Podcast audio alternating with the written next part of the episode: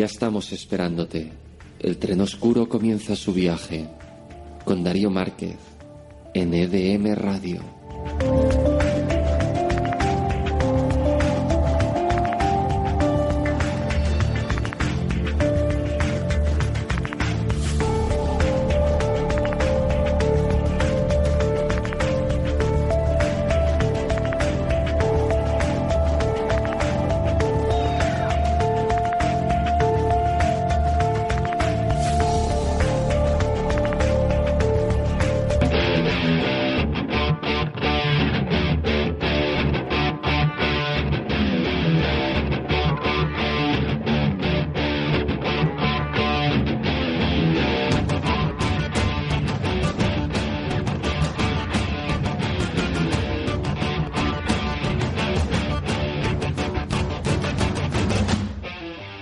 A todos, bienvenidos, bienvenidos a lo que es el posible último programa de Tren Oscuro, el último viaje de este tren. Ojito porque es el último, pero viene cargadito, viene cargado de hallazgo, de misterio, de intriga, como siempre. Lugares del misterio, nos iremos a esa explosión que hubo en Siberia, en Rusia.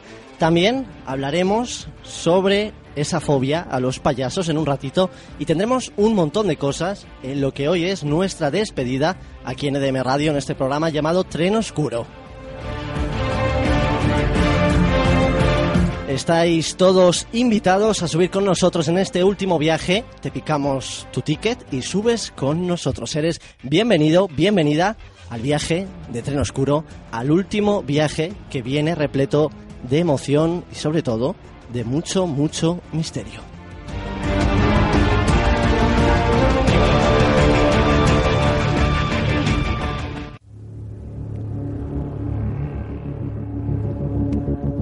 Y bien, vamos con los titulares. Ojo, porque ahora de repente Rusia pone en duda los viajes a la Luna.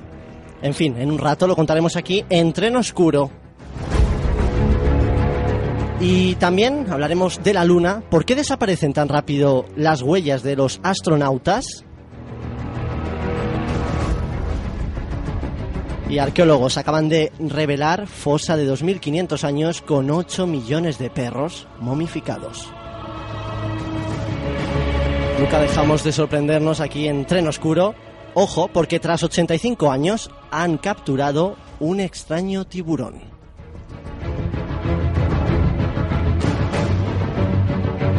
También hablaremos del miedo a los payasos. Ojo, quédate con este nombre. Coulrofobia. Ese es el miedo a los payasos. Hoy las causas, síntomas y cómo tratarlo.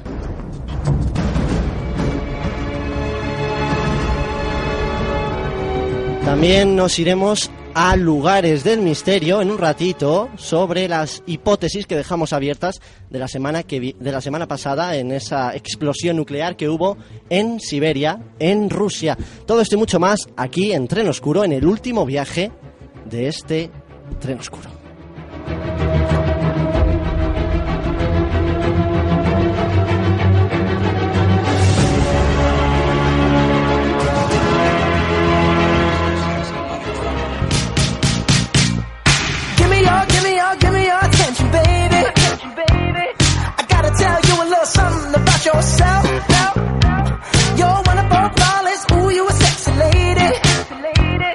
You walk around here like you wanna be someone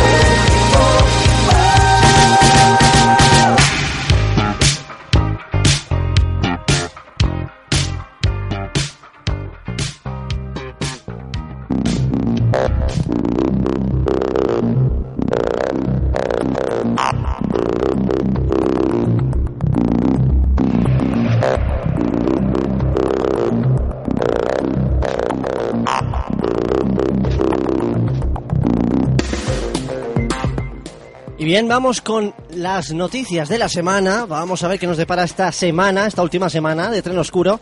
Tras 85 años han capturado este extraño tiburón. Es un tipo de tiburón, ojo, se llama peregrino, es de 6,3 metros de largo y fue atrapado accidentalmente, o sea, así, por un barco cerca de Portland, al sudoeste de Australia. Y es que curiosamente la última vez que capturaron a uno de estos tiburones fue ya en la década de 1930 en los lagos en trance en el estado de Victoria, según difundió la cadena australiana ABC. El Museo Victoria informó que esta es la tercera vez que uno de estos tiburones es visto en la región en más de 160 años. Y bien, el tiburón peregrino es la segunda especie más grande de pez, es que es todo un bicho detrás del tiburón ballena y recibe su nombre por su naturaleza gentil, movimientos lentos y preferencia por las aguas cálidas. Los adultos pueden medir hasta 12 metros. Los investigadores están emocionados por el descubrimiento de este pez macho de dos toneladas, que se dice pronto, y los científicos del Museo Victoria viajaron hasta Portland para medirlo y recolectar muestras para recrear un modelo a tamaño real. Estos tiburones que se alimentan de plancton son vulnerables al tráfico de aletas, según dice el museo. La especie se encuentra ya protegida en aguas territoriales de la Unión Europea y Gran Bretaña, así como en zonas marítimas internacionales. A pesar de eso, la caza y el tráfico ilegal continúan.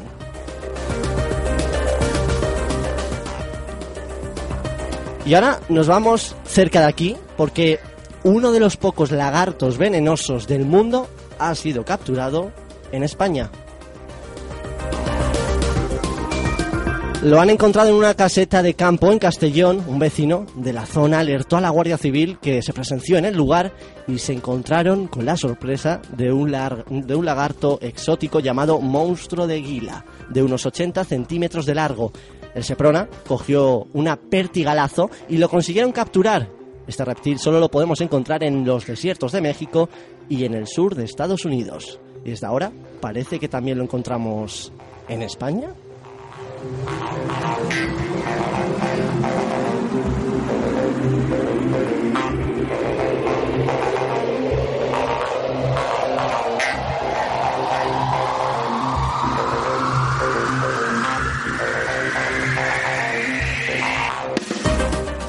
Tras su captura, fue entregado a un zoológico especializado en la conservación de reptiles.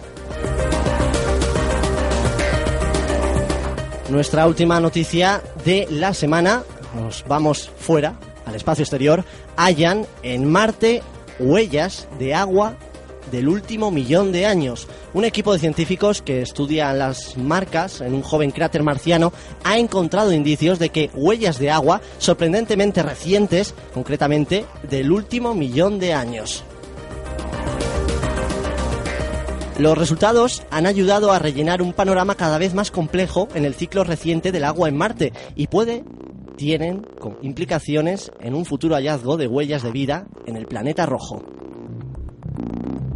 Para saber si estas marcas eran secas o húmedas, los científicos han usado los datos de la cámara E-RISE MRO de la NASA, con los que han trazado los barrancos en detalle y en tres dimensiones. Estas imágenes se compararon con otras laderas esculpidas en la Tierra. De este modo encontraron que los más lo más probable es que los flujos de escombros hubieran tenido entre un 20 y un 60% de contenido de agua para tallar las pistas como lo hicieron. Además, lo hicieron con frecuencia, con toboganes repentinos que suceden entre cada 10 y 100 años.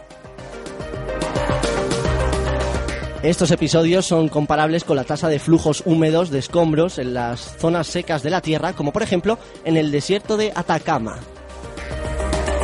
Lo que está claro es si el cráter Stock era un oasis solitario en un Marte muy seco o si se podrán encontrar este tipo de ambientes húmedos locales en todo, todo el planeta rojo. Aún así, los resultados tienen implicaciones para la posibilidad de vida microbiana en Marte en una historia más reciente.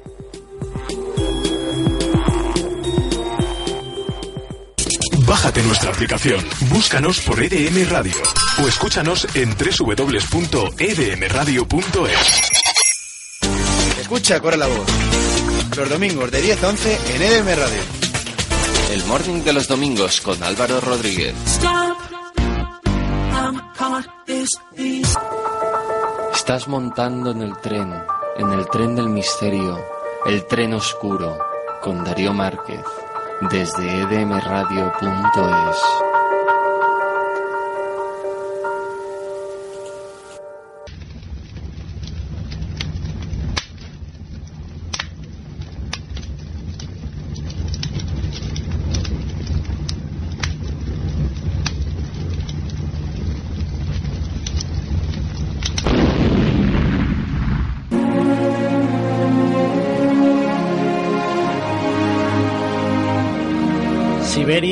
Rusia, una explosión nuclear. El 30 de junio de 1908, una colosal explosión incendió y derribó por completo árboles en un área de 2.150 kilómetros cuadrados. Se han manejado muchas hipótesis sobre qué causó aquella catástrofe. La más aceptada es que fue un cometa formado por hielo, ya que no se localizó ningún resto, pero por supuesto no faltan quienes la atribuyen al impacto de naves interestelares o a la explosión de un ingenio nuclear adelantado a su época. Pues bien, esto te lo contaba la semana pasada y aquí vienen las distintas hipótesis.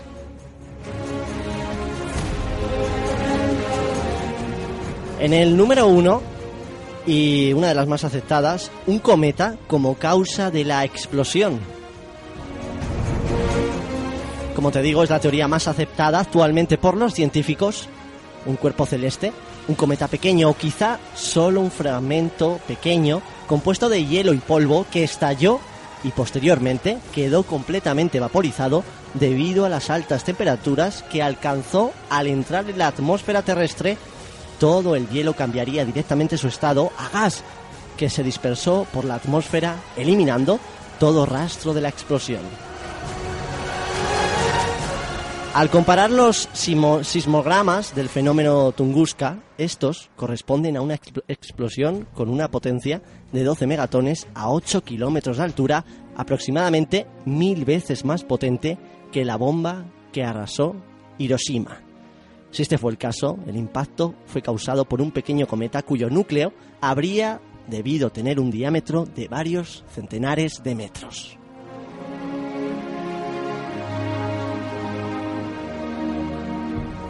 En el número 2, bomba de hidrógeno natural. En 1989, los astronautas de Alessio y Harms sugirieron que parte del deuterio de un cometa que penetró en la Tierra podría haberse fusionado nuclearmente, dejando una firma distinguible en forma de carbono 14 en la atmósfera.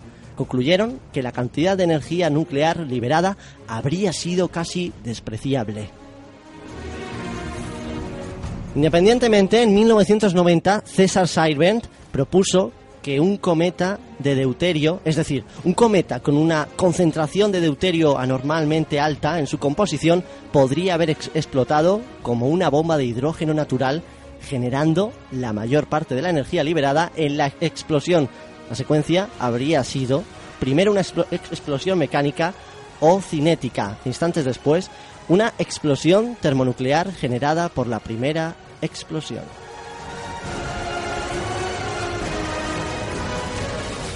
En el número 3, antimateria. La antimateria se desintegra al chocar con la materia. Así pues, se tendría un rayo de energía durante todo el recorrido hasta el punto donde toda la antimateria se hubiera desintegrado. La única posibilidad de que se diera una formación similar sería que la antimateria hubiera caído en vertical hacia el centro de la Tierra y se desintegrara por completo antes de llegar, antes de tocar el suelo. No se conoce ningún proceso por el cual se pueda formar antimateria en medio del espacio. El espacio del sistema estelar no está por completo vacío, tiene una mínima densidad de hidrógeno, así que tendría que haber una gran cantidad de antimateria para aguantar su viaje, todo el viaje, hasta la Tierra. Es difícil que existieran objetos así, ya que su choque con el hidrógeno espacial, aún en su pequeña por- proporción, emitiría cantidades de energía significativamente perceptibles. Vamos con la última hipótesis, y no menos importante, aunque es verdad que la más alocada. Es la hipótesis, como no, no puede faltar, extraterrestre. Rápidamente fue desestimada esto, esta hipótesis extraterrestre. Es la de supuesta explosión ovni.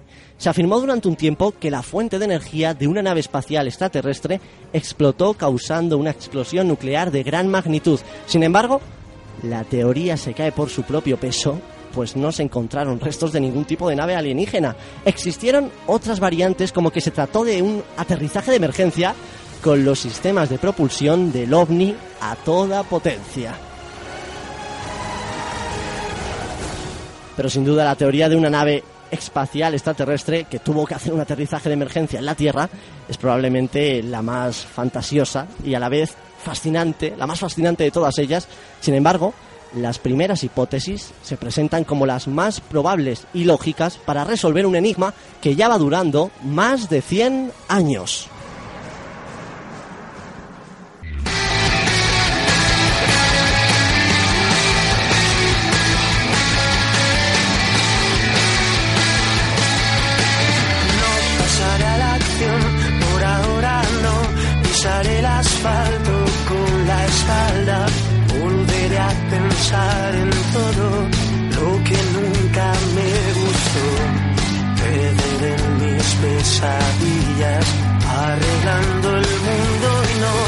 Pasaré a la acción. No hará falta, no. Pensaré en la próxima jugada. Y aunque no sirva de nada, jugaré mis cartas yo, aunque no resulte, aunque sea inútil, ya no necesito Dios, ni me falta amor, puta vida esta que me tocó. Y ahora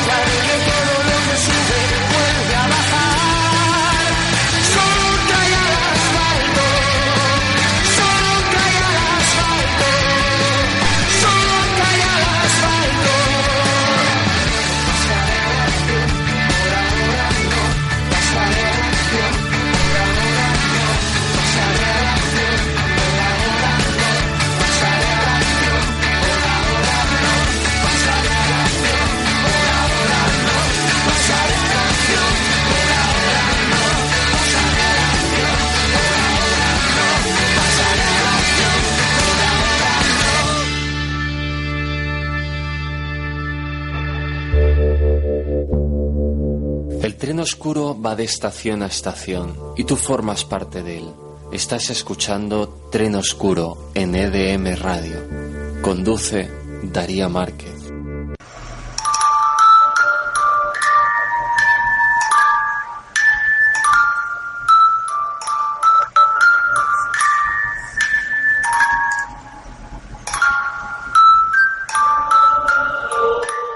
Coulrofobia, miedo a los payasos.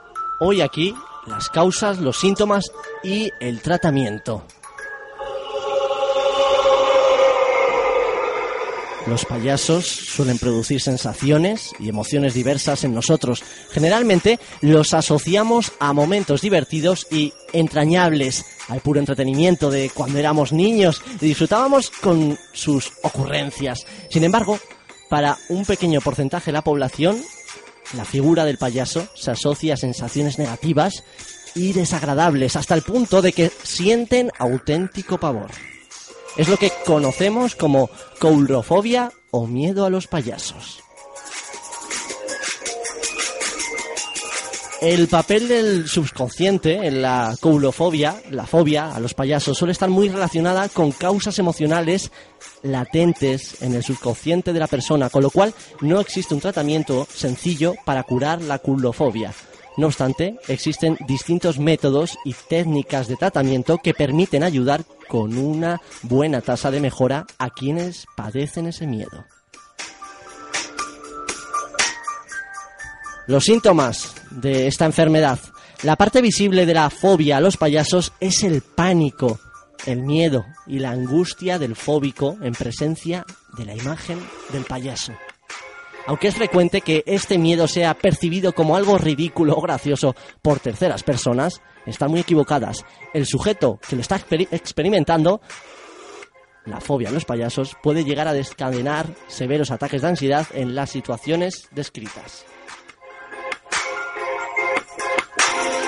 Y los síntomas asociados al miedo a los payasos son una sensación de miedo intenso, temblores, ansiedad, una taquicardia y sensación de latido irregular, dificultad en la respiración y mucho más.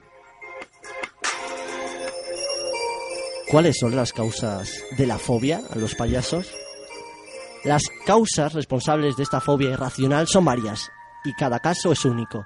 La mayor parte de las personas afectadas refieren a haber experimentado una vivencia personal negativa en torno a la figura de un payaso, no obstante, la mayoría de expertos en psicología clínica y fobias sostienen que la causa fundamental y principal se encontraría en el imaginario creado por los medios de comunicación, televisión, cine, series, radio, acerca de los payasos.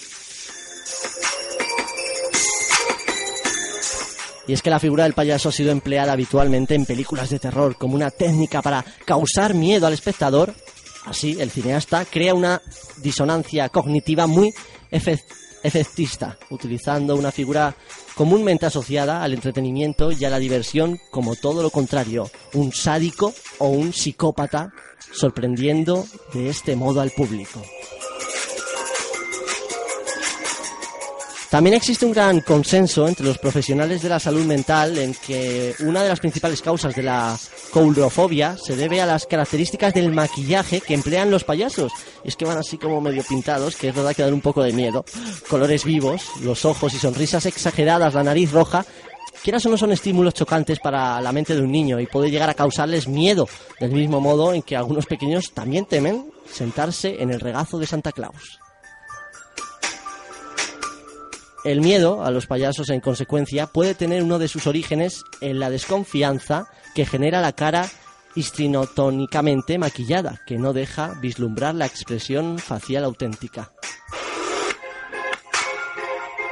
Para terminar vamos con el tratamiento para la coulofobia. Muchos padres optan por intentar evitar que sus hijos, con miedo a los payasos, se encuentren en situaciones donde, claro, lógicamente haya payasos, como las fiestas de cumpleaños, etcétera. Esto puede parecer una medida razonable si el miedo es muy intenso, pero lo cierto es que los payasos pueden aparecer en otros contextos distintos.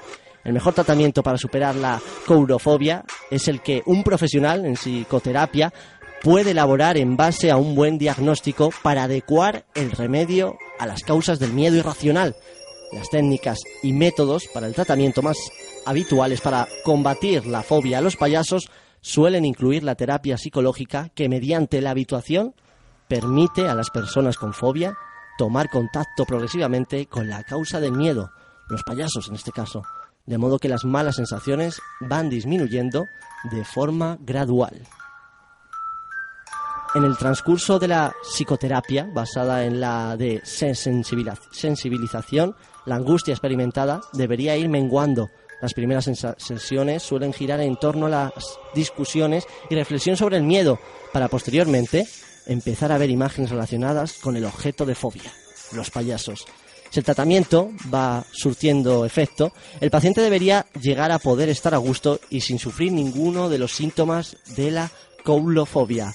Aun en presencia de payasos en la misma habitación, el, proceso de desensibilización posibilita que las personas con fobia a los payasos se familiaricen poco a poco a su miedo y, finalmente, queden insensibilizados ante la fobia superándola.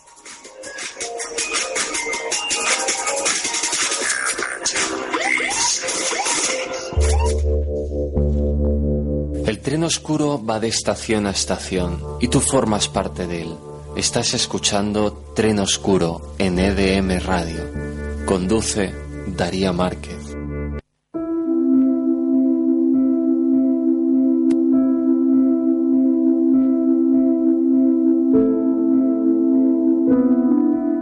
Siempre nos hemos caracterizado por tener la capacidad de conseguir lo imposible.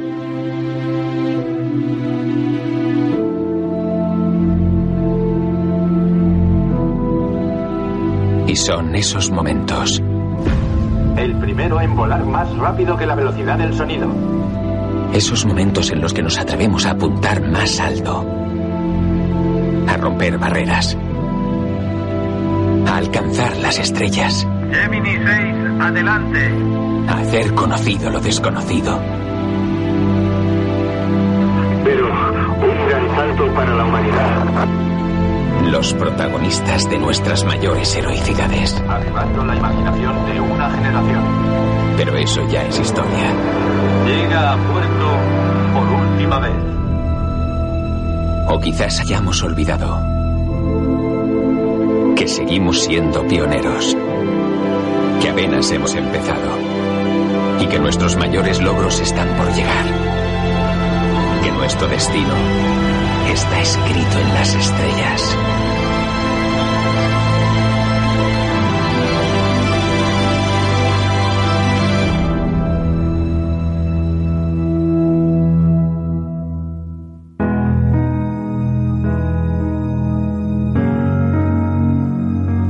queda el último apartado del programa, Tren Oscuro, el apartado en el que viajamos más allá, viajamos más allá, más lejos que las estrellas, incluso muchas veces. La hora del universo llega a Tren Oscuro, a EDM Radio. Y vamos con la primera noticia que tengo para hoy, y es que encuentran, así de repente, una pirámide en Marte. Una foto tomada el mes pasado por el Mars Curiosity Rover de la NASA está creando revuelo en Internet. Una pirámide perfecta se puede ver a lo lejos del paisaje árido del suelo marciano, recordándonos a las antiguas pirámides de Egipto.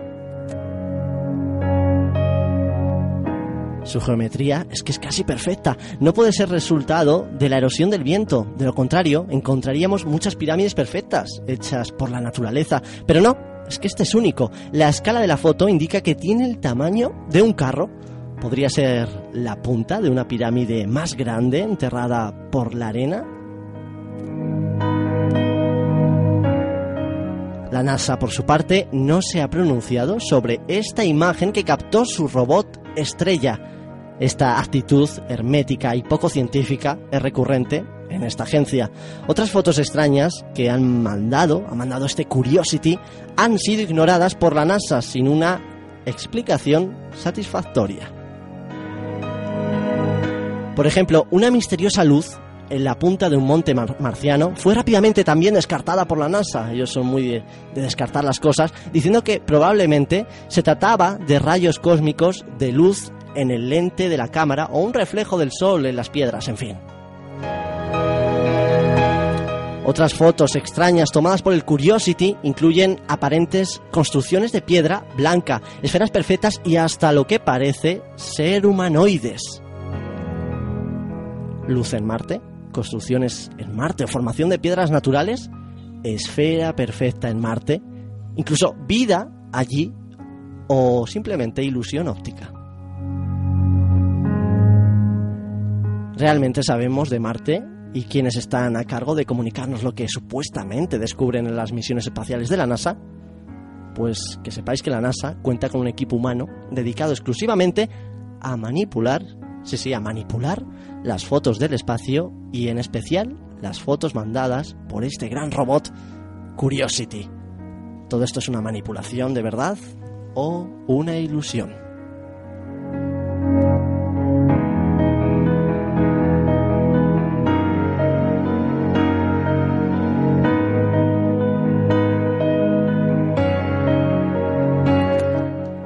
No os mováis porque enseguida viajamos, sí, sí, como oyes, viajamos directamente a la luna aquí en tren oscuro. Breve pausa y volvemos. No os mováis, no os marchéis.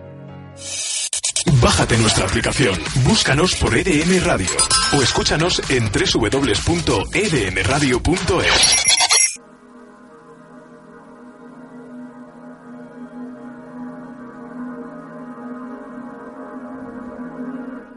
Y ahora sí, fíjate cómo es este tren, que llega incluso a, la luna, a la misma luna. Llegamos para traerte las novedades, las noticias que nos llegan desde allí y que también nosotros desde aquí transmitimos sobre la luna. Y vamos con una noticia. ¿Por qué desaparecen tan rápido las huellas de astronautas en la luna? Un tema bastante curioso que tratamos aquí, ahora, en Tren Oscuro.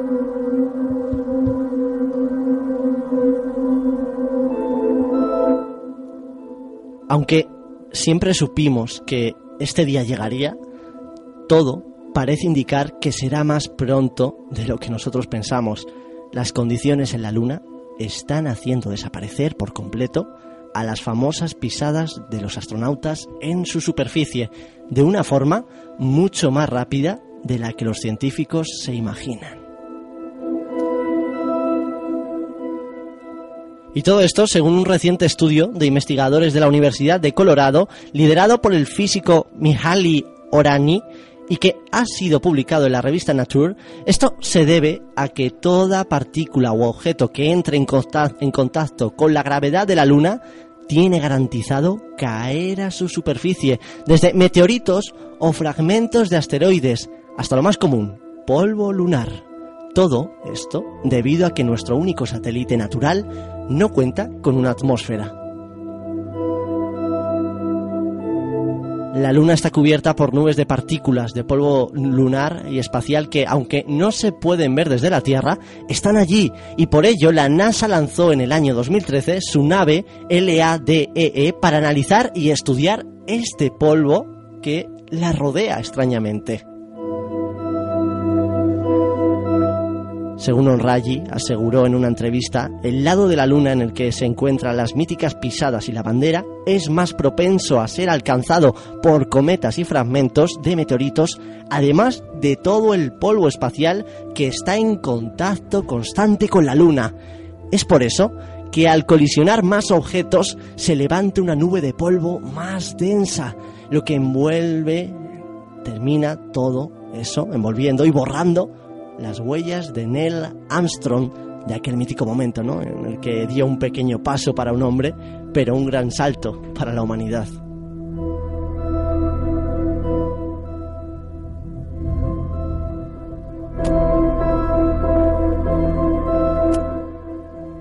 Eso sí, no tiene una fecha exacta ni estimada de cuándo desaparecerán, solo sabe que tanto los procesos geológicos naturales como las colisiones de objetos y el polvo espacial y lunar, en conjunto, lograrán que más temprano que tarde desaparezcan, así sin más.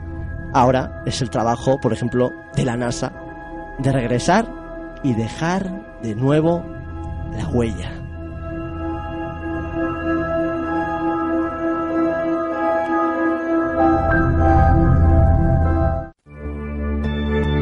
Estás montando en el tren, el tren del misterio, el tren oscuro, con Darío Márquez, desde edmradio.es.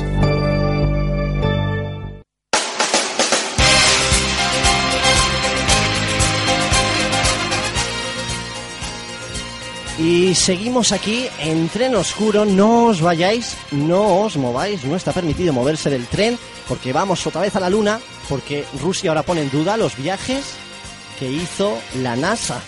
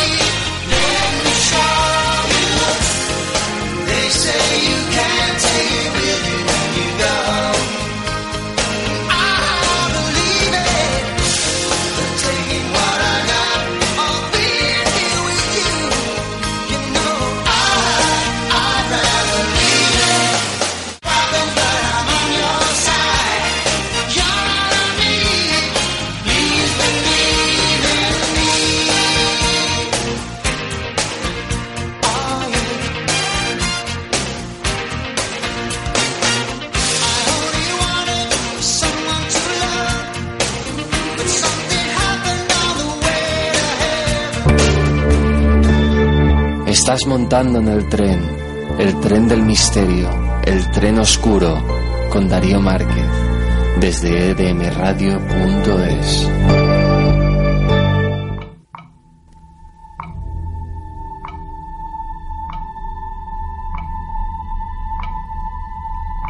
En alguna ocasión, ¿quién más, quién menos, ha oído hablar de la teoría de la conspiración, según la cual el viaje a la Luna fue filmado en un estudio y emitido al mundo para la gloria de los Estados Unidos? Vladimir Markin, portavoz del Comité de Investigación ruso, pretende junto con su equipo que se investiguen los viajes de la NASA a la Luna. Si a un comentario medio en broma el socio estadounidense responde ab- absolutamente en serio, involuntariamente, uno empieza a dudar, ya sea de su sentido del humor o de la existencia del objeto de la discusión. Ironizado, por su parte, Markin informa. Tampoco dije que no hubo un viaje a la Luna, lo único es que surgen dudas cuando se destruye la única prueba, que es el original del vídeo del viaje, ha añadido. No las hemos perdido, están en alguna parte. Lo que pasa es que aún no las hemos encontrado, por eso estamos explorando diferentes posibilidades, replicó Mark Hertz, portavoz de la NASA, en agosto de 2006, sobre el extravío en los años 70. Increíblemente, pero cierto, dichas imágenes desaparecieron. Se traspapelaron 700 cajas con las transmisiones originales del Apolo 11 material, sobre todo, diciendo muchas cosas. No diría que estamos preocupados, tenemos toda la información, todo lo que está en las cintas está disponible en una forma u otra, aseguró Gray, también portavoz, quien además aseveró que es posible que de encontrarse las cintas no servirían de nada por el desgaste de los años.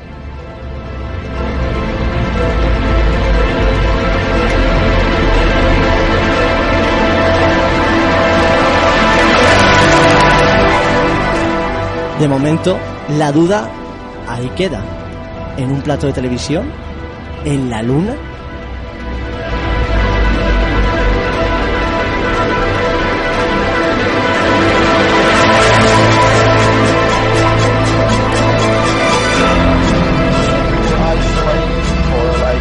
Estuvimos aislados durante 28 días.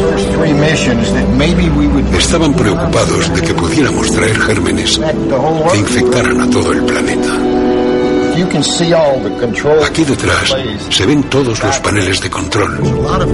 Era mucho trabajo, mucho entrenamiento y día tras día lo repetíamos. En los días previos al vuelo, no paraba de pensar en la vida y en la muerte.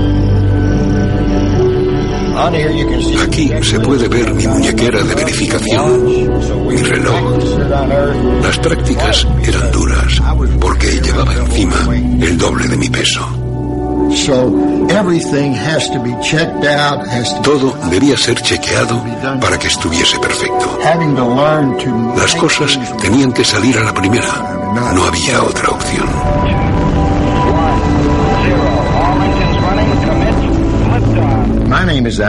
Soy Alan Bean, piloto del módulo lunar del Apolo 12.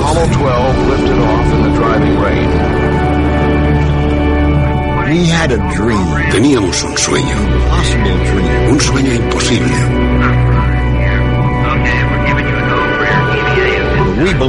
Pero creíamos en él.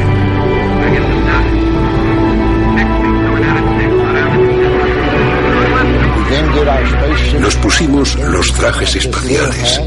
Salimos por esta escotilla. Después, las escaleras. Y lo conseguimos. Caminé por la luna.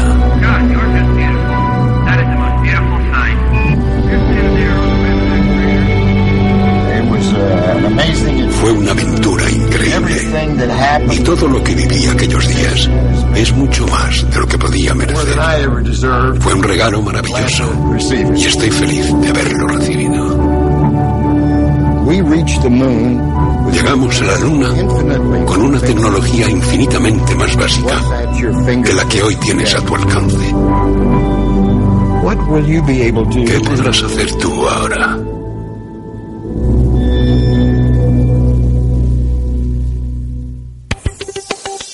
Tren Oscuro con Darío Márquez en EDM Radio.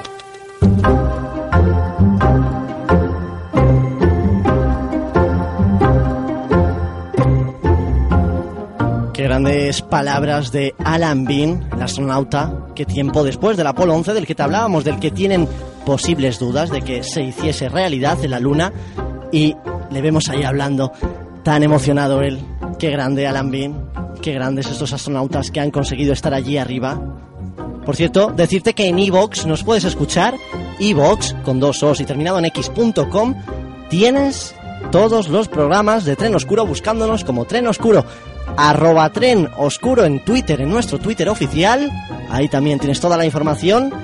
Y en mi Twitter personal, arroba Márquez Darius, para ver lo que deparará el futuro.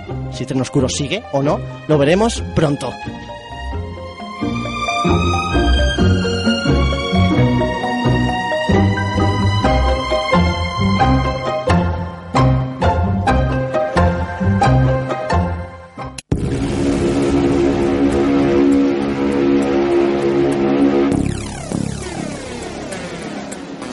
Y ya para terminar con nuestra última noticia de hoy, tenemos una noticia, la verdad es que espectacular. Y es que unos arqueólogos, así de repente, lo han revelado una fosa de 2.500 años, ojo, con 8 millones de perros momificados. Vamos a meternos en situación y vamos a analizarlo todo aquí, en Tren Oscuro. Y te voy contando. En 2011, Paul Nicholson, de la Universidad de Cardiff, anunció el descubrimiento en Saqqara, Egipto, de la mayor necrópolis animal de la historia. Una fosa común del siglo IV a.C., con alrededor de 8 millones de perros momificados. El hallazgo supuso de inmediato un nexo entre la cultura egipcia y el dios de los muertos Anubis, comúnmente asociado con la figura de un chacal o un perro.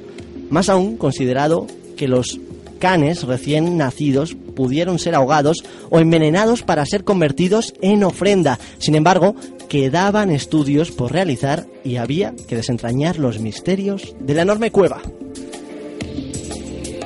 Pues bien, hoy Cuatro años después, Nicholson presentó el resultado de su investigación. Según un artículo en la revista Antiquity, la catacumba es finalmente una serie de enormes galerías subterráneas ubicadas junto al templo de Anubis, en un entorno frecuentado por sacerdotes, mercaderes, videntes y guías que ayudaban a los peregrinos a dirigirse a los distintos templos incluyendo a los criadores de animales que posteriormente serían momificados para convertirlos también en ofrenda. Y es que esas oscuras galerías subterráneas datan de los años 747 y 332 a.C. y constan de un pasillo central de 173 metros con corredores de 140 metros de un extremo a otro. En cuanto a las momificaciones, un 92% pertenece a perros y el resto a halcones, babuinos, unibis, ave de tamaño pequeño, chacales, zorros, gatos y hasta mangostas. Según la investigación, al parecer no existía un requisito especial para acceder a los ritos y la idea era entregar a los animales como ofrenda a los dioses. Sin embargo, no se encontraron en ellas vestigios de estrangulamiento o golpes, por lo que se sugiere los estos morían de hambre o deshidratación y luego eran momificados. El estudio habla de una importante actividad económica relacionada con estos ritos y cuantifica la importancia de los animales para los egipcios, en este caso, como uno de los precedentes más antiguos del turismo, teniendo en cuenta que por cada dios existía un templo, con sus respectivas catacumbas y peregrinaciones. Asimismo, también se reveló el curioso descubrimiento de un Aegirocasis Bermulae, un gigantesco vertebrado marino que vivió hace 48 millones de años, aunque no está claro si los egipcios notaron la existencia de sus fósiles cuando construyeron la tumba. Misterios y enigmas hallazgos sobre otros, más antiguos aún. Seres de todos los tipos.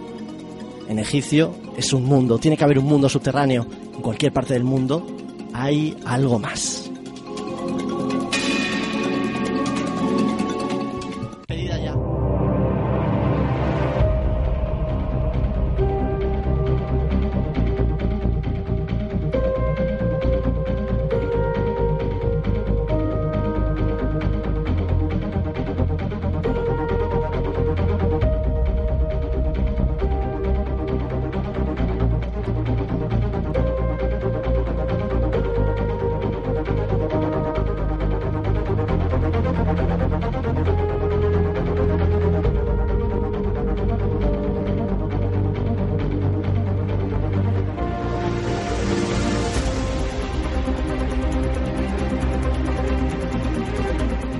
Ahora sí, esto ya se cierra, esto amigos ya termina.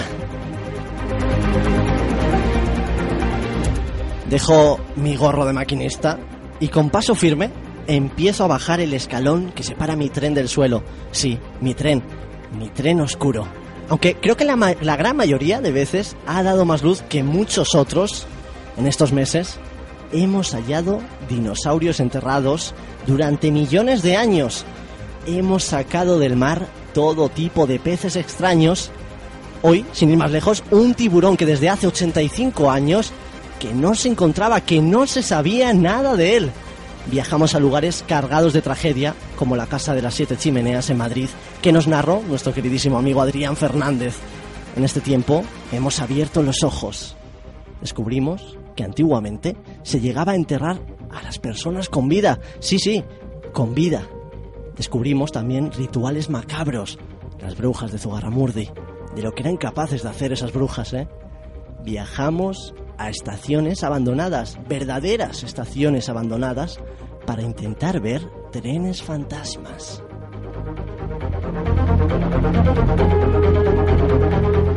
Nuestro viaje fue corto pero intenso.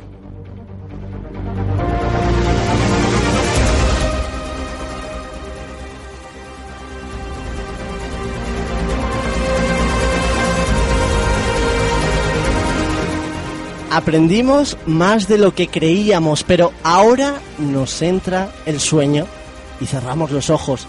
Dormimos ansiosos por nuestros sueños. El miedo y el misterio nos acompañarán sin quererlo. Y cuando te atrape, piensa en tren oscuro, piensa que eres un afortunado por poder sentirlo y vivirlo. No te dejes asustar nunca. Estás vivo. Por eso, desde aquí, querido amigo, no quiero abandonarte y te digo, pasajeros al tren. Corre, que te estoy aquí esperando. No te dejaré solo. Las ondas de radio siguen y en este tren hay sitio para uno más.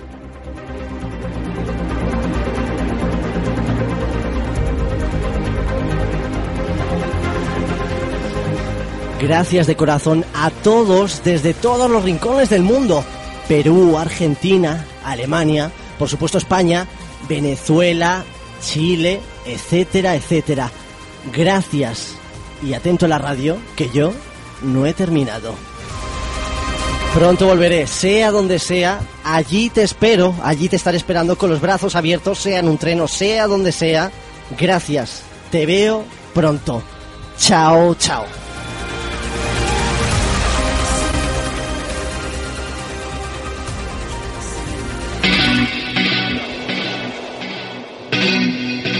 Qué mejor forma de cerrar que con Héroes del Silencio. Y nos quedamos entre dos tierras. Ahora sí, gracias a todos una vez más y espero que nos veamos y nos escuchemos pronto, aquí o donde sea. Chao.